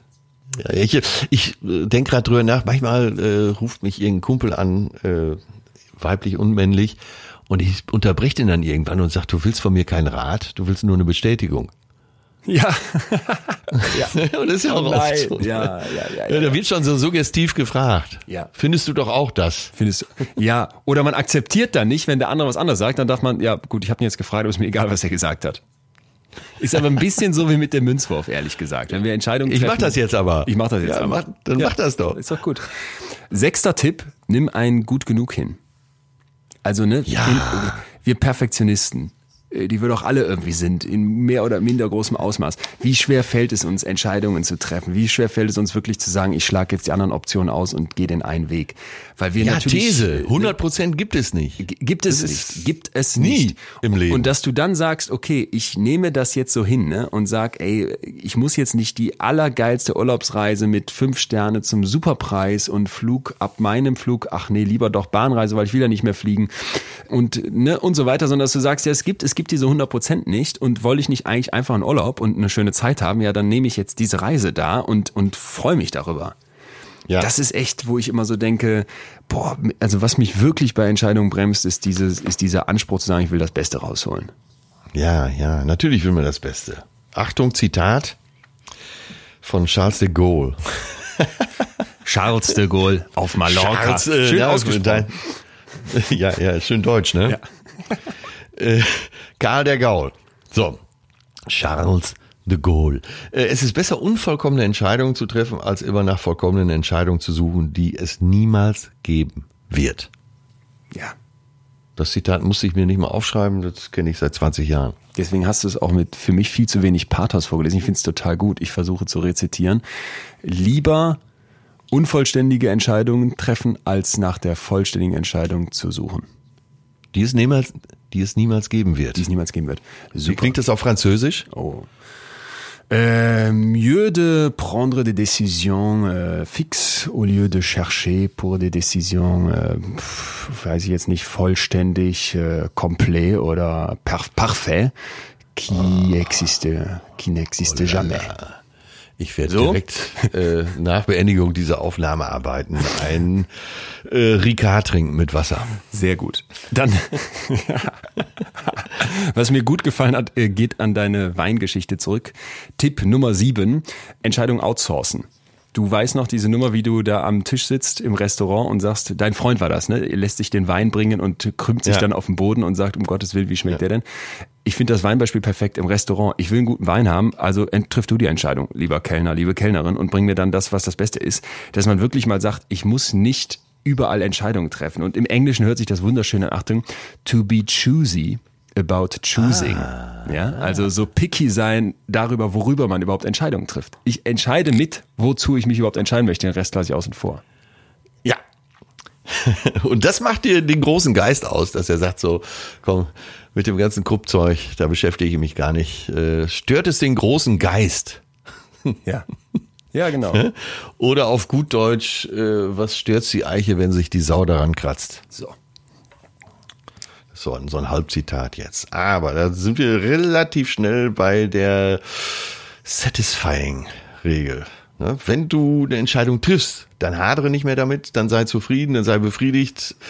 In den meisten Fällen ist sie gut genug und erspart dir Zeit, äh, noch weiteres Abwägen und Suchen da einzubauen. Jo. Finde ich gut. Die kenne ich. Die kommt von Barry Schwartz. Das ist so der Entscheidungspapst in der Forschung.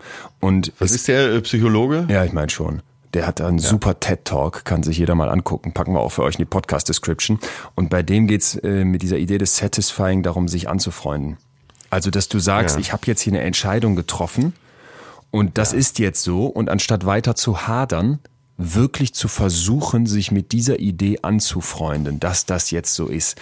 Und ich kenne das total. Also ich finde zum Beispiel, wenn ich mich dann irgendwann mal entschieden habe und bestimmte Sachen auch unumkehrbar sind, dann fühle ja. ich mich damit viel wohler, weil mein Hirn das ja. schön rechnet, ne, als ja. wenn ich die ganze Zeit weiter, weiter hader. Gibt es übrigens auch Untersuchungen zu, die ganz klar zeigen, wir denken am Anfang, wenn eine Entscheidung umkehrbar ist, dann fällt es uns leichter zu entscheiden dann ja. ist das besser und dann fühlt sich das danach auch besser an, weil ich habe ja noch mehr Optionen. Das stimmt aber nicht. In dem Moment, Kann man jetzt schon sagen, hat man hier schon gelernt, nee, ist nicht so. In dem Moment, wo du ultimative Entscheidungen triffst, die irreversibel sind, die unumkehrbar sind, fühlt sich das für dich danach besser an. Die Leute berichten eine höhere Zufriedenheit und das finde ja, ich. Ja, und freier. Du fühlst dich auch freier. Fühlst dich freier und du, und das vielleicht auch nochmal dieses Satisfying, dieses Anfreunden.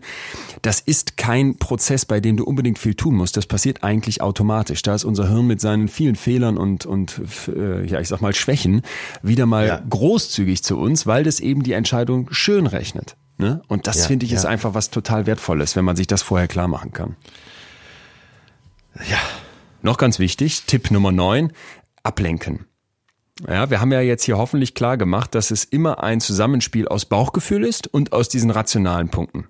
So, und wenn ich jetzt dieses Bauchgefühl, was eher am Anfang relevant ist, zusammenbringen möchte mit diesen rationalen Aspekten, dann ist es gut, wenn ich mich irgendwann mal wieder von dieser gesamten Entscheidung äh, trenne, gedanklich, indem ich mich ablenke. Zum Beispiel, indem ich Sport mache, ne? indem ich äh, mich mit Freunden treffe, was ganz anderes tue und dann später zu dieser Entscheidung zurückkomme. Dann sollte ich sie allerdings auch fällen. Sonst schiebe ich natürlich die ganze Zeit vor mir her. Das können wir Perfektionisten und Prokrastinierer wunderbar. Aber ja. zwischen dem Entscheiden in, im ersten Ansatz und dem Entscheiden, das dann etwas später stattfindet, nochmal eine Ablenkungsphase zu schaffen um deine Gefühle vielleicht nochmal äh, so ein bisschen von dem ersten Kontext auch loszulösen. Wir haben ja auch immer, wir gehen ja auch immer schon mit einem gewissen Grundgefühl in eine Entscheidung rein. Ja. Ne? So wie es gerade meine Stimmung an dem Tag. Wenn ich das mal loslöse und gucke, mit welchem Fuß bin ich dann am nächsten Tag aufgestanden und was fühle ich, was fühle ich dann und was sind vielleicht noch an, an Gedanken und an rationalen Aspekten dazu gekommen, dann kann ich leichter entscheiden oder kann ich mich zumindest besser darauf verlassen. Und das finde ich ganz gut, weil ähm, zwischendurch einfach mal zu sagen, ich mache jetzt was völlig anderes, das merke ich zum Beispiel auch beim Schreiben. Wenn du einfach mal loslässt und sagst, ich bin jetzt mal eine Woche raus und legst mal einen Schrank und kümmere mich mal gar nicht drum, dann kommst du mit einem neuen Blickwinkel auf so einen Text zurück. Das stimmt. Das ist, ja, das ist auch eine elementare Entscheidungshilfe.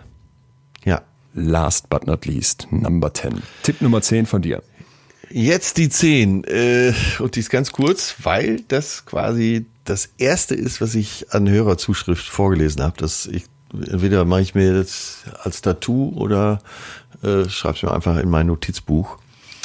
Ähm, ich weiß, es ist jetzt eine Wiederholung, aber es stimmt einfach. Und schreibt es euch wirklich irgendwo auf. Für jede Situation, die wir nicht ändern, entscheiden wir uns. Ja. ja. Das ist der beste Tipp für mich überhaupt. Das stimmt. So oft scheuen wir doch Entscheidungen und bleiben dann im Status quo. Gibt's auch, könnte ich jetzt unzählige Studien aufzählen, wo das gezeigt wurde, dass die Leute wirklich einfach lieber nichts machen, als etwas zu machen, sich für das Normale entscheiden, als für ja. irgendwas abs vermeintlich Absurdes, sich für das Bekannte entscheiden, für das sichere entscheiden. Ja. Weil wir ja. nicht entscheiden wollen, aber wenn wir uns klar machen, wenn wir nichts ändern, haben wir uns auch entschieden. Das ist auch eine Entscheidung. Würden wir vielleicht ja. endlich dahin kommen zu sagen, ja, manchmal wäre es auch ganz gut wenn wir eine Entscheidung in einem, mal in eine andere Richtung ja, treffen. In einem unserer ersten Podcasts äh, brachte ich mal das Beispiel und äh, eigentlich finde ich es sogar immer besser. Viele entscheiden sich oder verändern sich nicht, weil sie nicht mal zehn Minuten auf dem kalten Bahnsteig stehen wollen. Also sie wissen, dass sie im falschen Zug sitzen, aber weil sie den Zug kennen, bleiben sie lieber drin und scheuen den äh, vielleicht Wind und Regen umpeitschten Bahnsteig, um in den richtigen Zug zu wechseln. Manchmal sind Entscheidungen unbequem, führen dich aber äh, auf einen viel besseren Weg. Und wenn du nichts machst, hast du auch entschieden. Das ist echt ein guter Gedanke. Ja, oder? Ja. Zehnerliste durch. Das heißt, unser Köcher ist voller Pfeile, wenn wir in Zukunft Entscheidungen treffen möchten. Ich möchte noch eine Nachricht von Rebecca vorlesen, weil die ging bei mir ehrlich gesagt ziemlich unter die Haut und sie bat uns, würde ich sagen, tatsächlich um Hilfe. Und deswegen, äh, wir haben jetzt so viele Punkte aufgemacht. Lass uns das bitte noch einmal behandeln. Und ja. zwar schreibt sie, guten Abend, Leon. Ich stehe gerade vor der schwersten Entscheidung meines Lebens. Die Kurzfassung, mein Mann und ich haben im Juni 2018 geheiratet. Zu diesem Zeitpunkt war ich bereits schwanger, was wir jedoch erst nach der Hochzeit erfahren haben. Drei Wochen später erlitt mein Mann bei einem Sturz ein schweres Schädelhirntrauma. Es folgte ein langer Klinik- und ein Reha-Aufenthalt und eine Zwischenstation in einer speziellen Wohngruppe für junge Menschen mit Schädelhirntrauma. Inzwischen mhm. lebt er bei seinen Eltern. Der Alltag besteht aus Therapien und privaten, sportlichen und kognitiven Trainingseinheiten. Das wäre alles nicht schlimm. Im Gegenteil, wenn sich die Persönlichkeit nicht so extrem verändert hätte. Ja, ja. Mir fällt es gerade. ist mir auch so aufgefallen. Ja, ja ne? Ja. Mir fällt es ja. gerade sehr schwer, die Ehefrau zu spielen, in Anführungsstrichen. Denn der Mann, den ich geheiratet habe, den gibt es so nicht mehr. So stehe ich nun vor der Frage, ob ich mich trenne oder ob ich mein Leben für ihn aufgebe. Beste Grüße, Rebecca. Puh. Also erstmal Gänsehaut, oh, ehrlich gesagt. Ja. Äh, ich merke sofort, wie mein Körper anspringt. Ja. Ach, Rebecca, das ist natürlich wirklich existenziell, was dir da passiert. Ich habe tatsächlich, mich hat eine Frau mal äh, auf der griechischen Insel Kos am Strand. Ich setze mich ins Restaurant. Sie sitzt da mit ihrer Tochter. Ärztin, äh, Spezialistin für, ich sage jetzt nicht welches Fachgebiet, aber für ihr Fachgebiet. Äh, ihr Mann auch Arzt. Die 16-jährige Ehe ging ihr so auf den Zeiger, dass sie sich äh, eines Abends entschlossen hat. Morgen früh sage ich ihm, dass ich mich trenne. In der Nacht hatte er auch einen Schlaganfall. Sie hatte jetzt, das war zwei Jahre her und sie wusste nicht, wie sie sich entscheiden sollte. Ich konnte ihr auch nicht helfen. Natürlich. Was soll man sagen? Ich weiß es nicht. Was sagst du? Also ich, ich würde es gerne ein bisschen aufdröseln und zwar erstmal ganz, ganz klar machen, dass das eine massive Herausforderung ist und deswegen auch, glaube ich, völlig legitim ist, dass man da jetzt mit sich hadert und dass man da jetzt ja. nicht einfach irgendwie ähm, sagt, da treffe ich eine, eine Entscheidung und Rebecca unbedingt den Druck nehmen wollen, dass es jetzt hier einen richtig oder einen falsch gibt. Weil das ja. ist einfach eine maximal persönliche Entscheidung, finde ich. Und da jetzt zu sagen, ja. wir geben einen Tipp vor, was wir machen würden, nein, steht uns nein. überhaupt nicht zu. Steht uns nicht zu. Steht nee. uns nicht zu als Entscheidungshilfen, würde ich sagen, können wir vielleicht versuchen, was, was zu überlegen. Weil in dem Moment, wo sich diese Persönlichkeit stark verändert, wie das hier beschrieben ist, gibt es eine ganze Reihe von Faktoren, die sich noch in Zukunft verändern können, nämlich eben diese Reha-Aufenthalte oder natürlich diese therapeutischen Ansätze, wo das auch wieder nachlassen kann. Ob die Person nachher wieder dieselbe ist wie vorher, kann man natürlich jetzt aus dieser kurzen Beschreibung auch nicht schließen. Ich möchte aber von einer Stiftung erzählen, wo ich in einem Beirat sitze, und zwar Save My Brain. Ja. Die ja. beschäftigen sich deutschlandweit mit ähm, vor allem wohlgemerkt Kinder, die ähm, Schädel-Hirnverletzungen erleiden und danach auch natürlich ein, ein zum Teil völlig anderes Wesen an den Tag legen. Ne? Vielleicht, Rebecca, nimmt dir auch das schon mal Druck, dir klarzumachen, dass das in Anführungsstrichen normal ist, was hier passiert ist. Wenn wir äh, mhm. eine Hirnverletzung bekommen, wir haben das eben bei dem Elliot, äh, ne, diesem Fall gelernt, dann kann das wirklich einen Menschen massiv in seinem Verhalten verändern und oft steht man dann als Umfeld drumherum und weiß überhaupt nicht, was zu tun ist, weil man glaubt, dass diese Person, die man doch da liebte, die man kennengelernt hat, so gar nicht mehr existiert. Und das hat natürlich ein unglaubliches Konfliktpotenzial, weil der Betroffene im Zweifel auch merkt, oh Gott, ich ecke hier völlig an, was ist denn los? Ich ja. komme gar nicht mehr klar und weiß auch nicht mehr, wie es vorher war. Beziehungsweise gleicht sich mit vorher ab und kommt zu dem Schluss, das passt nicht mehr. Vielleicht kannst du über Save My Brain mal dir Material holen und die haben auch ein Netzwerk deutschlandweit aufgebaut, was ich deswegen auch so unterstützenswert finde an dieser Stiftung, was wirklich versucht, Menschen Hilfsangebote zu geben, denen genau ja. sowas passiert ist, ja, wo dann geguckt wird, was kann man zusammen machen, was geht zusammen, was geht vielleicht zusammen auch nicht mehr. Und die sind äh, einfach Spezialisten, weil die genau das, was hier ein Extremfall ist, so oft schon behandelt haben, dass die einem wirklich viel an die Hand geben können. Das ist eine gute Idee, dieser Verweis. Das äh, steht uns nicht zu und können wir auch nicht leisten hier. Nein, und äh, ich finde trotzdem, dass wir hoffentlich heute zeigen konnten, dass bei unseren Entscheidungen unsere Gefühle eine Rolle spielen und auch spielen dürfen. Deswegen, Rebecca, ich glaube, wenn du da raufhörst, was deine Gefühle dir da sagen und dir vielleicht auch klar machst, dass diese Gefühle sich verändern können und du dir deswegen Zeit nehmen darfst und kannst und vielleicht auch Hilfe einbeziehen kannst. Also wie gesagt, savemybrain.com. Die Chefin dieser Stiftung heißt Gesa Wiethold und die arbeitet auch mit Leuten in Einzelfällen zusammen und versucht Kontakte herzustellen, nutzt ihr riesiges Netzwerk für Hilfsangebote. Schreibe ihr bitte eine Nachricht, schreib mir gerne, falls es irgendwie nicht geklappt hat, dann stelle ich den Kontakt nochmal her. Die Entscheidung, von der du uns erzählst, die ist unglaublich schwierig. Da dürfen wir jetzt keine Tendenz zu abgeben, aber vielleicht hoffentlich heute bestimmte Impulse, die dir zeigen, dass du Respekt vor dieser Entscheidung haben kannst, dass du sie aber irgendwann auch treffen kannst und dass es da kein richtig oder falsch geben kann. Die Palette von Entscheidungen ist riesig. Wir haben sehr, sehr große Entscheidungen wie die, die du gerade beschreibst und wir haben alle auch kleinere Entscheidungen wie das Sofa. Ähm, ich finde einfach nochmal schön, dass du uns zeigst, dass es nicht immer ein Schwarz und Weiß gibt und dass man sich vielleicht manchmal mit seinen kleinen Entscheidungen nicht einen allzu großen Kopf machen muss. So im Kontrast wird das doch hoffentlich an der Stelle echt nochmal klar. Ja, ich hoffe, dass wir da so ein, paar, Impulse geben konnten. Ne? Weil die Entscheidung muss ja trotzdem weiterhin jeder selber treffen. Genau, vor allem finde ich aber, dass wir hoffentlich Lust machen konnten auf Entscheidungen. So viele haben ja gesagt, ja. schiebe ich vor mir her, will ich nicht, mache ich nicht. Mit den zehn Tipps gibt's jetzt vielleicht Möglichkeiten, das doch eher anzugehen und vor allem auch sich klar zu machen, dass sich Entscheiden gut anfühlt, wenn man es hinbekommen hat. Ja. So. Man fühlt sich besser und freier.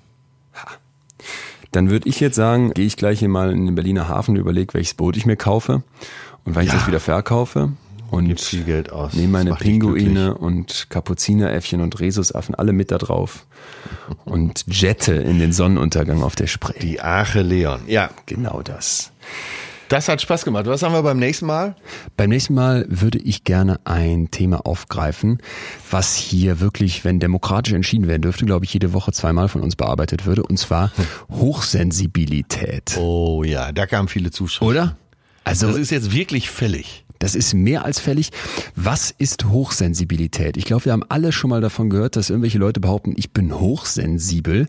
Man hat die im Freundeskreis gefühlt zunehmend. Es scheint sich ein Trend zu entwickeln. Und es herrscht in der Wissenschaft Riesenstreit darum, was das jetzt wirklich ist. Ist das vielleicht alles am Ende nur ein Hype von Menschen, die sich irgendwo zuordnen wollen? Oder steckt da wirklich was hinter? Hochsensible sind Menschen, die Gerüche, Geräusche, zwischenmenschliche Stimmungen, die sehr viel sensibler wahrnehmen, was um sie herum passiert. Und das ist einerseits natürlich eine Fähigkeit, äh, ich glaube, nach der viele lechzen, und andererseits aber auch eine große Herausforderung. Und ich habe mit Elaine Aaron gesprochen, das ist die Päpstin auf dem Gebiet, und davon werde ich hier berichten dürfen. Aber vor allem äh, interessiert mich auch, ob du hochsensibel bist. Hast du eine Einschätzung? Äh, vielleicht so ein bisschen sensibler, aber ich glaube nicht hochsensibel. Aber mach mit mir gerne mal einen Test. Ich werde einen wissenschaftlichen Test mitbringen, da können dann auch alle Hörerinnen und Hörer mitmachen. Das wird's hier nächste Woche geben. Bis dahin haben wir eine Bitte an euch. Ihr wisst, dass wir den Sommer durchmachen mit unseren Folgen und ihr würdet uns äh, sehr darin bestärken, das vielleicht auch in Zukunft nächstes Jahr, vielleicht auch im Weihnachten rum zu tun, zu versuchen, indem ihr uns jetzt abonniert. Ihr könnt, wir wissen, fast allen Apps auf Abonnieren klicken und zumindest bei iTunes auch eine Bewertung schreiben. Ein paar paar Sterne verteilen, kurz sagen, was euch gefällt, was euch nicht so gut gefällt. Und natürlich erreicht ihr uns auch sehr gut über Instagram. Atze Schröder heißt er, wie er sonst heißt, Atze Schröder. Und ich auch, wie ich sonst heiße, Leon Winscheid. Äh, wenn ihr Feedback habt, wenn ihr Wünsche habt, wenn ihr Anregungen habt, wenn ihr jetzt vielleicht schon Ideen zum Thema Hochsensibilität habt, dann schiebt die doch bitte rüber. Wir werden das hier alles aufgreifen und äh, verabschieden uns mit einem gepflegten Salam alaikum. Macht es gut, ihr Lieben. Wir hören uns nächste Woche. Salam. Nicht? Doch, Salam. Doch, Salam. doch, doch, doch, absolut. Und ein komprimierter Gedanke zum Thema Werbung hier in unserem Podcast. Ähm, wir verdienen hier kein Geld, wir machen das gerne, sind aber äh, froh, dass wir hin und wieder einen Sponsor mit reinnehmen können, der das Ganze, auch die Technik, äh, auch das Verarbeiten des Podcasts und das Verbreiten bezahlt. Vielleicht darf ich mal kurz dann auch noch an Sophia von Murmel Productions äh, rausrufen, shoutouten. Das ist unsere Produzentin.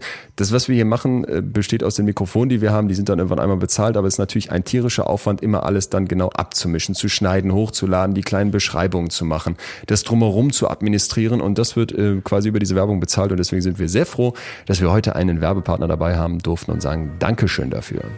Atze, dann. Äh, also mach's gut, ne? Du auch. Leon. Bis dahin. Ciao, ciao. Ciao, tschüss. Das war Betreutes Fühlen. Der Podcast mit Atze Schröder und Leon Winscheid. Jetzt abonnieren auf Spotify, Deezer, iTunes und überall, wo es Podcasts gibt.